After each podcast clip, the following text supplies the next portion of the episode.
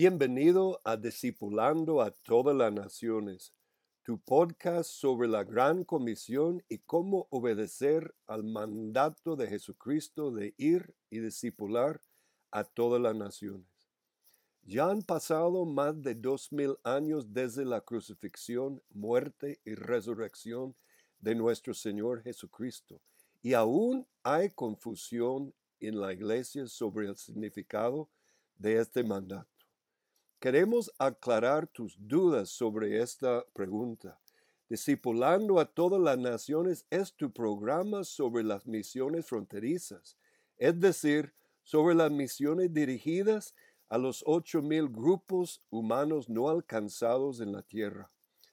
Pero a diferencia de muchos programas, discipulando a todas las naciones es sobre cómo lograr una cabeza de playa misionera mínima en un grupo no alcanzado y cómo hacer que este logro crezca hasta que toda una nación-estado con sus naciones, tribus, pueblos y lenguas sean discípulos obedientes del Rey de Reyes y Señor de Señores, el Rey Jesús.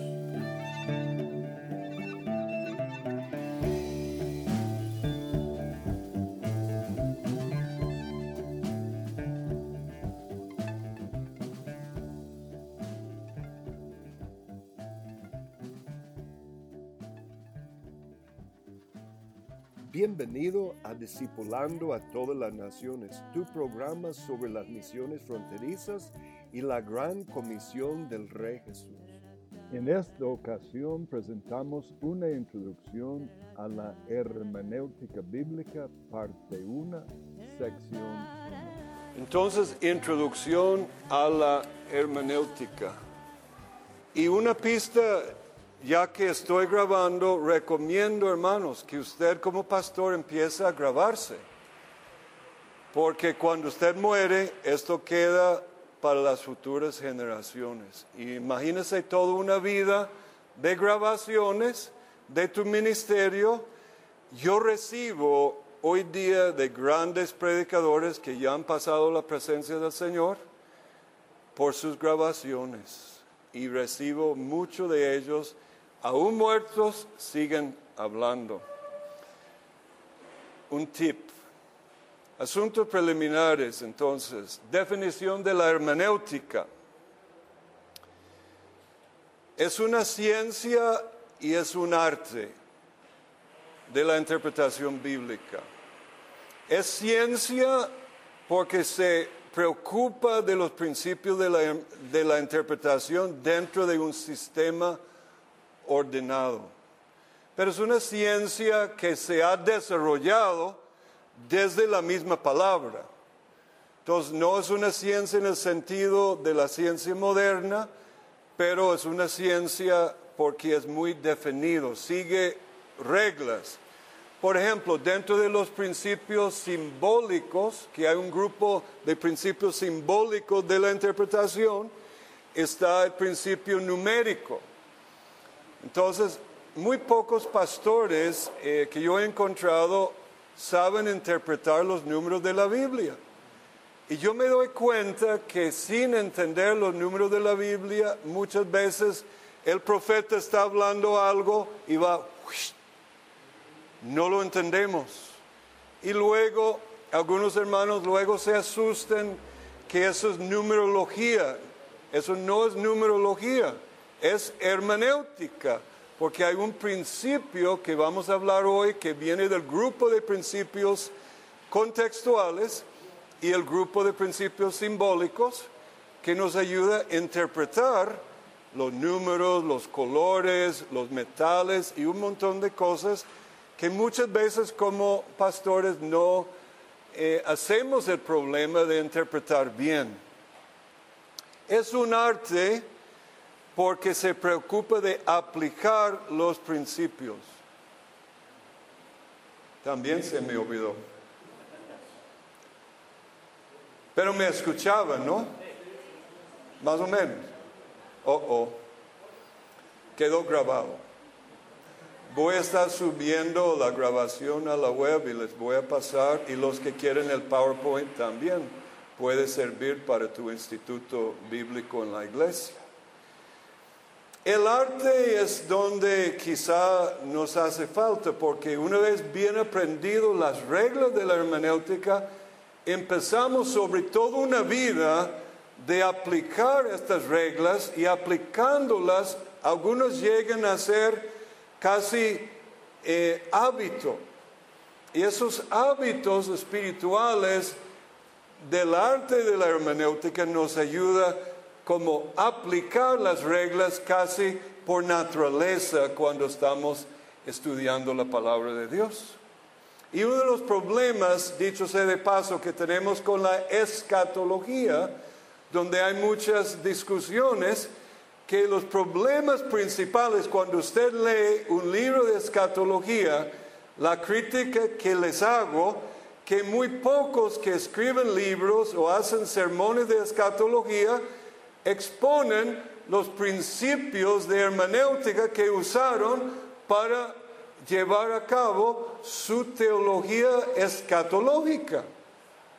Entonces, si no usamos buenos principios de hermenéutica, nuestra escatología va a estar andando por las ramas. Y hay mucho de andar por las ramas en este tema.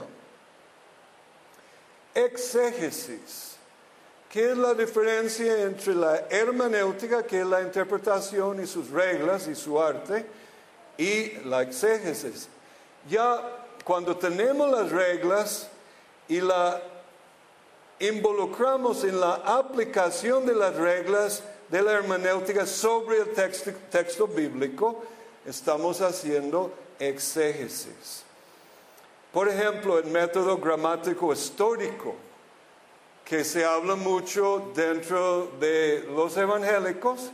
Mi pregunta para muchos que han escrito libros sobre este tema, ¿es suficiente el método gramático histórico? ¿Qué exponemos? ¿Es bueno? Sí. ¿Es suficiente? No, en mi opinión. El mensaje es solo lo que el autor dijo a su audiencia en su contexto histórico. Así me enseñaron a mí. Mi pregunta es, ¿qué hay más? Y la misma Biblia alega que hay más de lo que ocurre en el contexto histórico y lo que escribió el autor a su audiencia en el momento. Es por lógica. Jesús mismo en Lucas 24, y recomiendo Lucas 24 como llave maestra donde Jesús mismo interpreta cuando eh, apareció a los discípulos después de aparecerse a los hombres en el camino de Emaús, Jesús nos da la llave de lo que yo llamo la hermenéutica apostólica. Y dentro de la historia de la hermenéutica podemos llamar este periodo apostólico hermenéutica apostólica.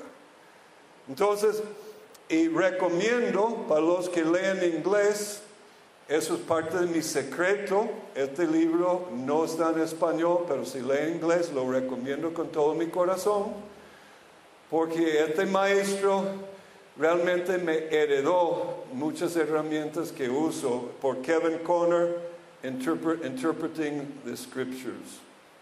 También tengo algunas bibliografías aquí en el PowerPoint de herramientas en español. Entonces la, exégesis es la aplicación de las reglas sobre un texto particular.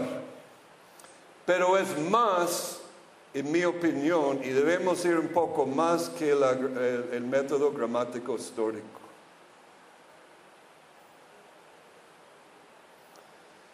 Urge en las iglesias del Señor una poderosa predicación de la palabra. ¿Cuántos están de acuerdo? Amén. Urge la sana doctrina. Amén. La sana enseñanza y la buena enseñanza profunda. Un vigoroso discipulado personal y vocacional, en mi opinión. Y la consejería bíblica y además una visión del dominio de Jesús y su reino sobre Tapanta, todas las cosas. Y para que esto suceda, tenemos que desarrollar una buena hermenéutica y como consecuencia de esta hermenéutica una buena teología. Podemos decir que la buena hermenéutica nos lleva a una buena teología y la buena teología nos lleva otra vez a una buena hermenéutica.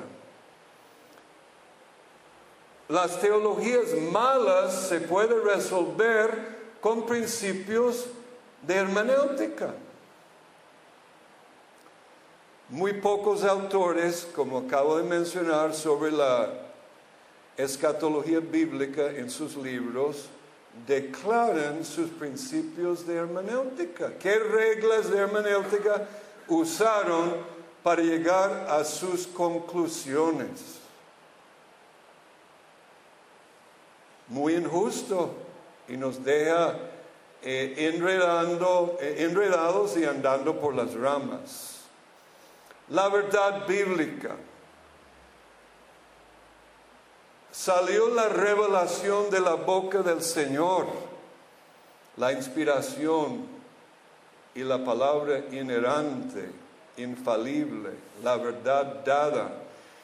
Luego la inspiración de la palabra y hablamos de la canonología, el canon, la crítica textual que si recuerdan hablamos el año pasado, creo que fue, o antepasado. La verdad quedó grabada, escrita. La interpretación, la, la verdad expuesta, interpretada. La aplicación, la verdad aplicada, la exégesis y la iluminación. Puede tener todas las reglas de hermenéutica, todas las reglas gramática, histórica, pero si le falta oración y una espiritualidad profunda, como dijo mi mentor, en unos minutos bajo la unción del Señor saco más conclusiones que días y semanas y meses trabajando en lo seco. Pero igual hay muchos que dicen que trabajan en la unción que andan por las ramas y no tienen una buena interpretación y es pura espuma. Muchos que dicen que hablan con mucha unción. hay un balance, hermano, en este asunto. Entonces no es solo por seguir reglas de la ciencia hermenéutica que vamos a tener eh, la buena predicación. Y eso es un tanto obvio, yo creo, para ustedes materiales de hermenéutica bíblica. Aquí están algunos de los, recursos y creo que tengo eh, este libro aquí en PDF si alguien lo quiere o lo puedo subir. Eh, alguien me lo mandó por casualidad, por cristualidad el otro día. Eh, me cayó en otro chat, entonces los tengo para ustedes. También recomiendo uno de mis mentores. Este libro no lo tengo, lo tengo en inglés, ¿verdad? Pero está disponible en español por A.W. Pink. Es un libro difícil de leer, pero muy profundo.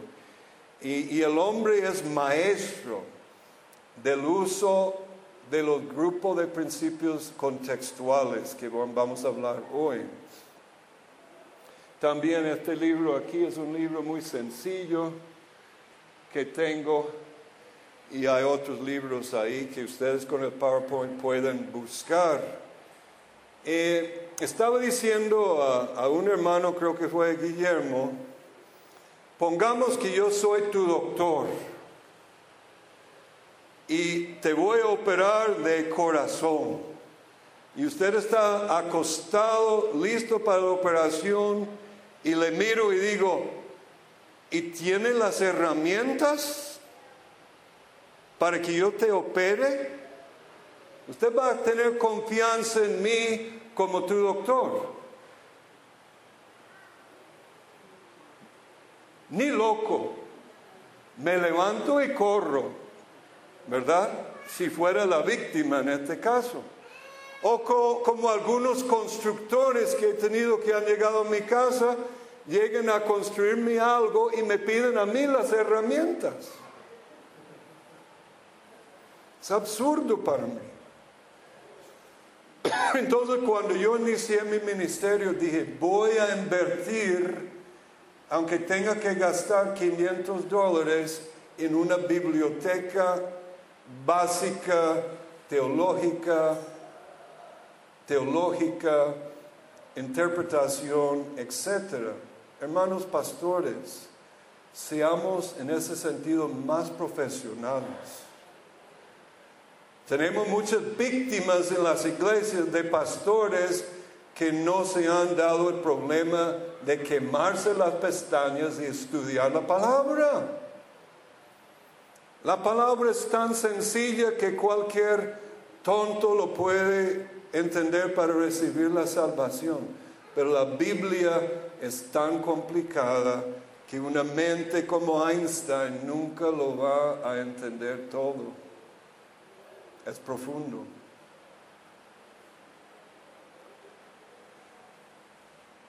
La hermenéutica tiene que ver con la comunicación. Y este diagrama nos, nos da una indicación. Yo traje mi, mi, ¿cómo se llama? Mi, y se me, yo no sé si en la mañana estaba trabajando, parece que se, se apretó y quemó la batería. Si alguien tiene dos baterías doble A, lo puedo usar, pero no lo tengo. ¿Alguien tiene? Mira, este hermano es un Boy Scout, preparado para toda buena obra. Amén. ¿Dónde es que aprieto, hermano? En el centro. Eso. Ok, en el centro. Y si quiere pasar aquí, le podemos conectar ahí. No, eso no, no hace falta. Como estoy aquí, no hace falta. Perfecto, gracias. Entonces, eso es solo un modelo de comunicación, porque la hermenéutica tiene que ver con Dios comunicando, pero como Él, él es Dios, nosotros que somos tan pequeños necesitamos interpretar lo que una mente infinita nos ha comunicado. Él es el, la fuente y hay un marco de referencia divina infinito, ¿verdad? Su marco de referencia es infinito. Y el mensaje, claro, está el marco de referencia del profeta o el apóstol. Y el mensaje viene cifrado en un lenguaje con su gramática, con su hebreo, con su griego, con su caldeo, el idioma original, entonces es cifrado, pero no cifrado solo en términos de eh, lenguaje, tiene una simbología, tiene eh, un concepto de ley y un montón de cosas que para nosotros no son transparentes, son cifrados en un sistema teológico. Entonces la idea que comunica Dios está simbolizado. Entonces aquí hay un puente que va y, y va aquí a descifrar y es mal descifrado, entonces este pobre receptor recibió el mensaje falso no lo interpretó bien. Pero hay una brecha de entendimiento entre el mensaje cifrado y para lograr descifrarlo, eh, eh, aquí está la brecha y aquí trabaja la hermenéutica, los idiomas. Y como dijo John Piper, la iglesia nacional en cualquier país necesita gente, pastores, teólogos, bien preparados en los idiomas originales. No todos tenemos que ser expertos en los idiomas originales. Todo pastor, en mi opinión, debe ser una introducción, por lo menos en hebreo y griego. Eso no te va a hacer un experto. Pero una iglesia sin expertos en los idiomas es destinado finalmente a desviarse. ¿Por qué? Porque necesitamos siempre ligarnos, enraizarnos en el texto original. Su vocabulario, las emociones del, del autor, la educación, las actitudes, la situación, el medio ambiente, son partes que crean una brecha de entendimiento. Los símbolos tienen que ser interpretados por el intérprete que somos nosotros, los teólogos, los pastores, los misioneros, y luego el símbolo mal interpretado o, bien interpretado. Aquí sin descifrar sería mal interpretado, pero al interpretarlo correctamente, este receptor, ah, perdón, lo tengo al revés, este recibió bien, correcto, está feliz, este está triste. Me está costando ver aquí de ángulo. ¿Entendieron?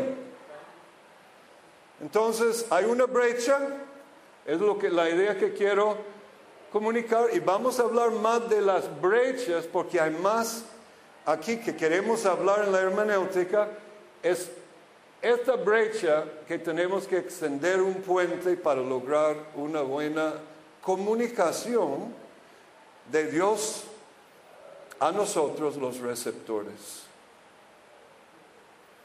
Y aquí hay ya más complicado que ustedes pueden entender. Eso viene más bien de un libro que tengo sobre la comunicación transcultural del Evangelio, que expresa más lo complicado que es la comunicación entre yo y un indígena cabeca, o yo y un afgano, o nosotros a los jóvenes posmodernos. Hay un problema del mensaje y fuentes y receptores.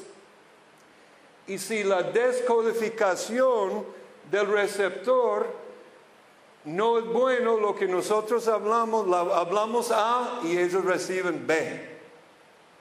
¿Verdad? No estamos comunicando.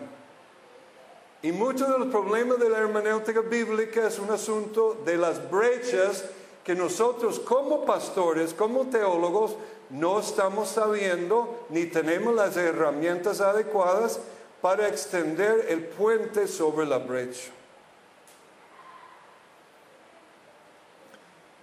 Para ponerlo en una forma más sencilla, la revelación, la verdad eh, dada, la verdad escrita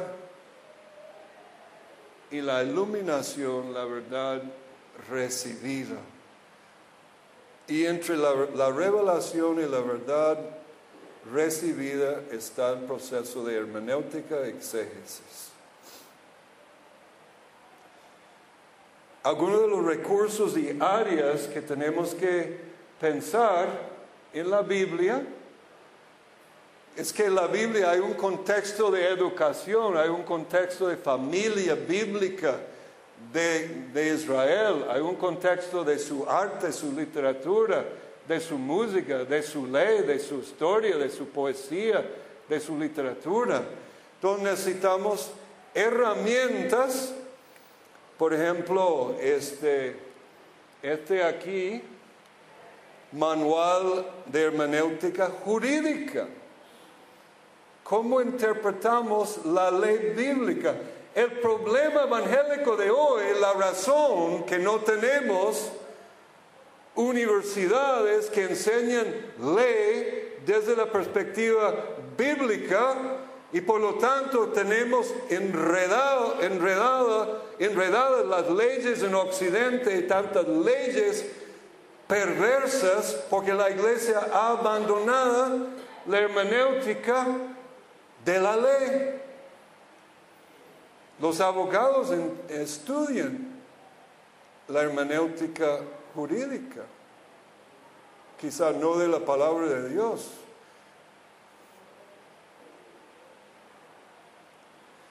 Aquí un poco más eh, información en cuanto a este proceso de comunicación. Dios, la verdad, la inspiración, los autores humanos son importantes y luego la inspiración. Una vez más está el puente, pero entre aquí Dios y nosotros los receptores hay brechas. Y estas brechas, hermanos, son más terribles que nosotros hemos creído. Por eso hay tanta divergencia y tanto enredo en la interpretación y teologías malas. Primera brecha, ya lo mencionamos, lingüística.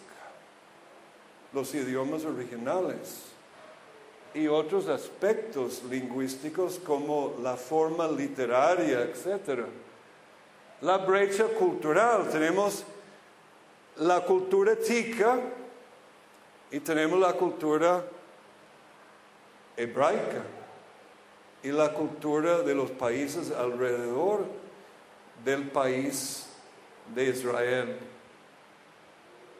Cultura. Entonces tenemos que tener recursos para regresar a esa cultura, entenderla, descifrarla y transmitir el mensaje a nuestra cultura, que es radicalmente diferente. Hay una brecha geográfica. Muchas veces por vagabundancia nosotros estudiamos y la Biblia menciona ciertos lugares geográficos y no nos damos el problema mientras estamos leyendo el texto. A menudo tengo que levantarme de mi escritorio voy a mi biblioteca y saco varios atlas geográficos de la Biblia y hago mi estudio de la geografía. ¿Y saben lo que yo aprendí, hermanos? Una revelación o iluminación tremenda que en el Antiguo Testamento la geografía misma profetiza. Y si no estudiamos la geografía, el mensaje, por ejemplo, ¿cuántos han escuchado de Bet Abara? Es un lugar en el Nuevo Testamento. Había un profeta que ministraba en Bet Abara. ¿Alguien sabe quién ministraba ahí? Juan el Bautista. Al no estudiar este lugar geográfico, cuando Jesús dice, de estas piedras, ¿qué dijo Jesús? Dios puede levantar hijos de Abraham. ¿Dónde dijo eso? En Bet Abara. Tengo que regresar al libro de Josué y entender la historia de este lugar. Y literalmente quiere decir casa del, del, vado o casa del, del cruce. Es donde Josué cruzó el río Jordán. Y Berabara es un símbolo bíblico para la iglesia. Cuando me hago el problema de la teología de Josué 2, 3 y 4, creo que 2 y 3 o por, por ahí, me doy cuenta que Pablo saca su teología sobre el bautismo de este texto. Muy profundo, hermanos. Y el problema es la geografía. La geografía en el Antiguo Testamento profetiza, no es fortuito. Pero nosotros no queremos a veces darnos el problema de, ir aprendiendo los términos y lugares que son muy importantes la historia, la literatura, la parte, la brecha literaria. Y yo agrego una brecha ahí, nosotros mismos que somos duros de corazón y lentos. ¿Qué dijo Jesús a los dos discípulos de Emaús, duros de corazón, lentos para entender, necesitamos el Espíritu Santo. Y yo no sé usted, hermanos, cuando yo oro y clamo a Dios que me ilumina, pero hago mis estudios, me revela más Dios que cuando lo hago secamente sin depender del Espíritu Santo. Entonces, hay muchos pastores europeos que tienen una biblioteca tremenda, pero son más secos un palo muerto. Pero tampoco es ser tontos e ignorantes. Necesitamos las, las dos cosas.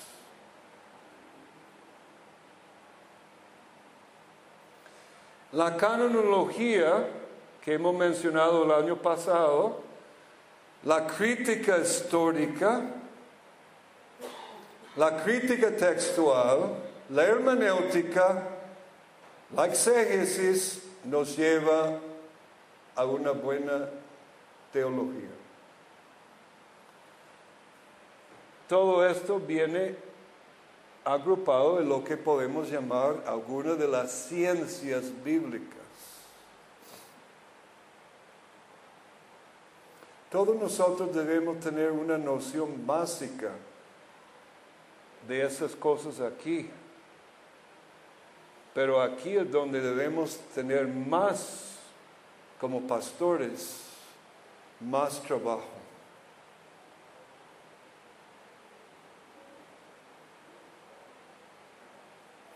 Entonces, ¿cómo se va juntando todo eso en un modelo? Bueno, tenemos la canonología.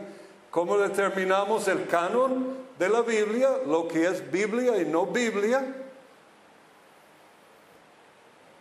Y nos dimos cuenta, haciendo nuestro exégesis de Éxodo, que la misma Biblia profetiza dentro de la Biblia que tenía que haber 66 libros. Si yo tengo una respuesta de apologética contra el católico que quiere agregar más Biblias, más libros. La misma Biblia profetizó que había 66 libros. Tenemos la palabra infalible, entonces la hermenéutica, la exégesis, la teología nos lleva a que lo que vamos a hacer en la iglesia, la predicación, la exposición, la homilética, las enseñanzas, la práctica, la apologética. Debemos tener una noción de todo esto, hermanos pastores, estudiarlo, pero especialmente como intérpretes, la hermenéutica y exégesis es importante para el pastor. El estudio del canon determina los libros, el estudio de la crítica histórica nos da, nos da el marco histórico de los libros y sus autores. El estudio de la crítica textual determina la fraseología y las palabras del texto. Y créeme, en mi campo de misionología, si no conozco mi crítica textual y voy a Londres y a, hacer un debate con musulmanes, me van a cortar la cabeza. No literalmente, aunque eso puede ocurrir también, sino intelectualmente, porque han estado leyendo críticos del texto bíblico. Hermanos, es cosa seria. Y tenemos entre los ateos hoy ataques fuertes contra el texto. La hermenéutica nos da las reglas de la interpretación, la exégesis nos ayuda en la aplicación de estas reglas y la teología bíblica es el resultado. Entonces, bueno, ya hemos dicho esto, sigamos adelante. Hablamos entonces de las cuatro, o mejor dicho, cinco brechas en la interpretación de la Biblia. ya estamos llegando al tema eh, y es muy importante esto. Hay un brecha, una brecha entre Dios, que es el fuente original, y nosotros, el hombre. Obviamente sin la regeneración, la justificación, la santificación, la respiración espiritual, que sería mantener cuentas cortas con Dios cuando pecamos, una espiritualidad diaria de disciplinas espirituales y oración y confesión limpiando el conduit espiritual por la confesión, el Espíritu Santo no nos puede eh, iluminar aunque tengamos todas las reglas en el mundo de la hermenéutica. Pero tenemos que trabajar la brecha lingüística, la brecha cultural, la brecha geográfica, la brecha histórica, y eso es lo que quiero ver antes de ir al grupo de principios contextuales. Brecha lingüística. Para solo ver, hermano, y, no hay que tener vergüenza, ¿cuántos han tenido cursos de griego bíblico o hebreo bíblico? Levanta la mano. ¿Alguien, algunos han estudiado griego o hebreo. solo una. Wow. Todos tenemos una gran brecha lingüística. Terrible. Ahora, he tratado de animar, solo algunos me han pedido, de sugerirles el ISORD yo uso el ISOR y muchos creen que estoy chequeando mi, mi, WhatsApp cuando el pastor está predicando. Yo no chequeo WhatsApp cuando el pastor predica. Estoy usando mi ISOR, revisando el griego y el hebreo de lo que él está predicando. Y no tengo que ser un experto de griego y hebreo para hacer esto, hermano pastor no es cosa difícil. Con solo un curso, inclusive, cómprate un libro introductorio de introducción al griego, introducción al hebreo, usted mismo se enseña lo básico. Y la primera gran brecha es el alfabeto. Solo conociendo el alfabeto, uno va muy... Yo no soy ni experto en griego ni, ni hebreo, pero he tomado suficiente, algunos dirían, para ser peligroso, pero suficiente para usar herramientas que tenemos a nuestra disposición hoy día y, y, y, y realmente hablar con autoridad con lo que tenemos, pero si no usamos las herramientas, salado. Están muchos gratis y a su disposición. Y si le gusta, Miguel, algún día podríamos hacer un, un mensaje sobre cómo usar algunas herramientas. Hay herramientas que usan pastores americanos, eh, por ejemplo, el Logos, yo no uso Logos porque es demasiado caro. Compro el paquete exegético, paquete de teólogo grande, me va a costar 800 dólares, mil dólares. Yo no puedo gastar tanta plata. Si usted quiere todos los paquetes, te va a costar hasta 10 mil dólares los paquetes de logos. Muy caro. No uso logos por esta razón pero hay muchas herramientas gratuitas. Y uno de los más básicos, hermanos pastores, que tiene ISORD es el Strongs, que te da el hebreo y el griego. Y rápidamente yo me di cuenta como joven, buscando raíces del hebreo y raíces de, de los idiomas, aunque es peligroso, hay que saber lo que está usando, uno llega a entender muchas cosas. Entonces el, el problema es la lingüística, el griego y el hebreo. El caldeo no sé nada, pero es otro idioma que hay trozos de la Biblia.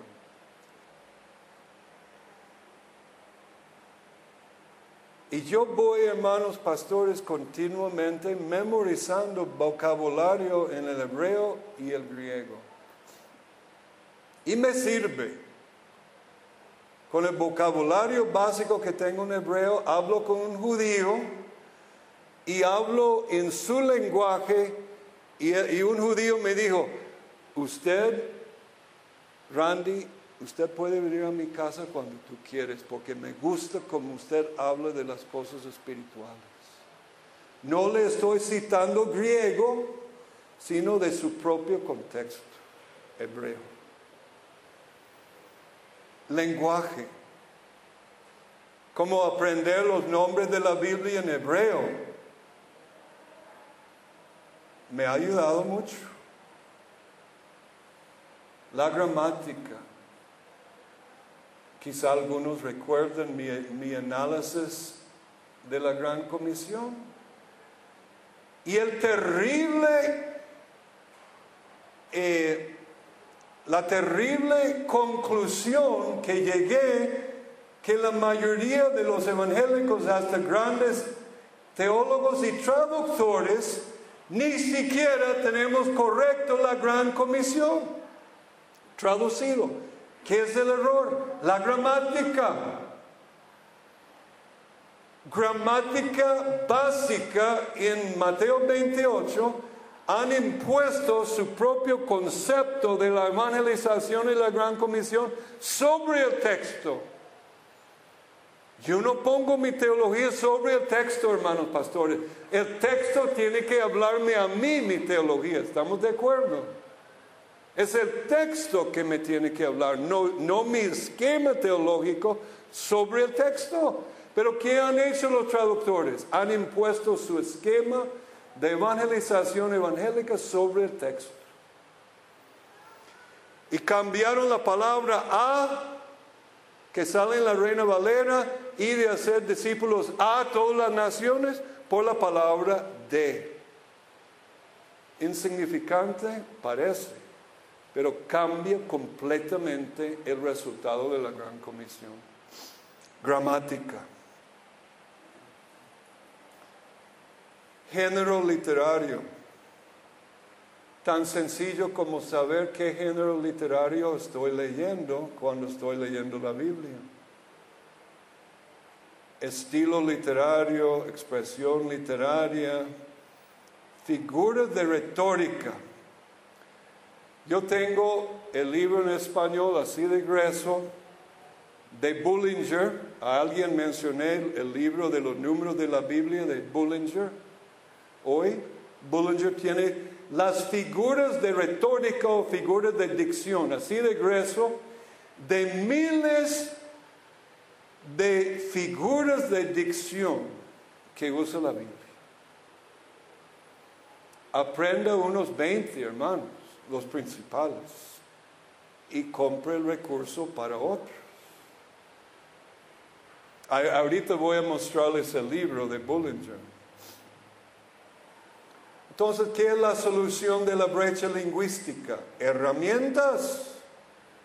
Si soy doctor, debo tener mis herramientas de rayos X, mis herramientas para cortar, mis herramientas para tocar, eh, partir, etc. Un montón de herramientas. Cómprate, pastor, invierte.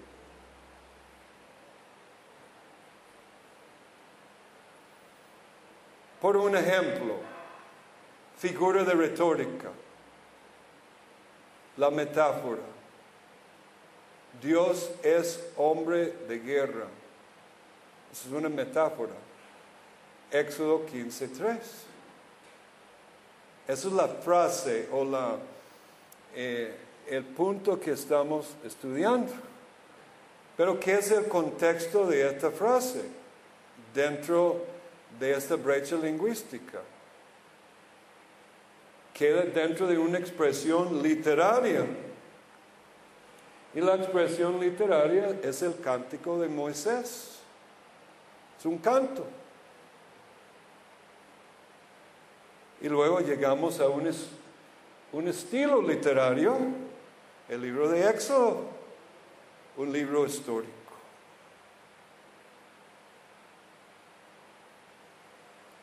¿Qué es lo que el texto realmente dice? Consecuencia de la mala gramática. Ahí usted puede ver algunos ejemplos de las traducciones modernas y luego la Reina Valera es el único que lo traduce bien, Mateo 28, eh, 18, creo que es o 19.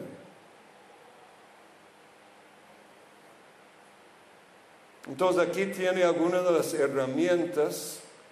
Gracias por estar con nosotros en este tu podcast sobre la Gran Comisión. Espero que hayas disfrutado el mensaje. Si deseas saber más sobre el tema presentado o si tienes dudas o preguntas sobre los detalles del mensaje, puedes buscar las notas sobre el programa www.ifmb.org rayo inclinado DTN 012. o escríbenos en el correo electrónico DTN arroba himf.org.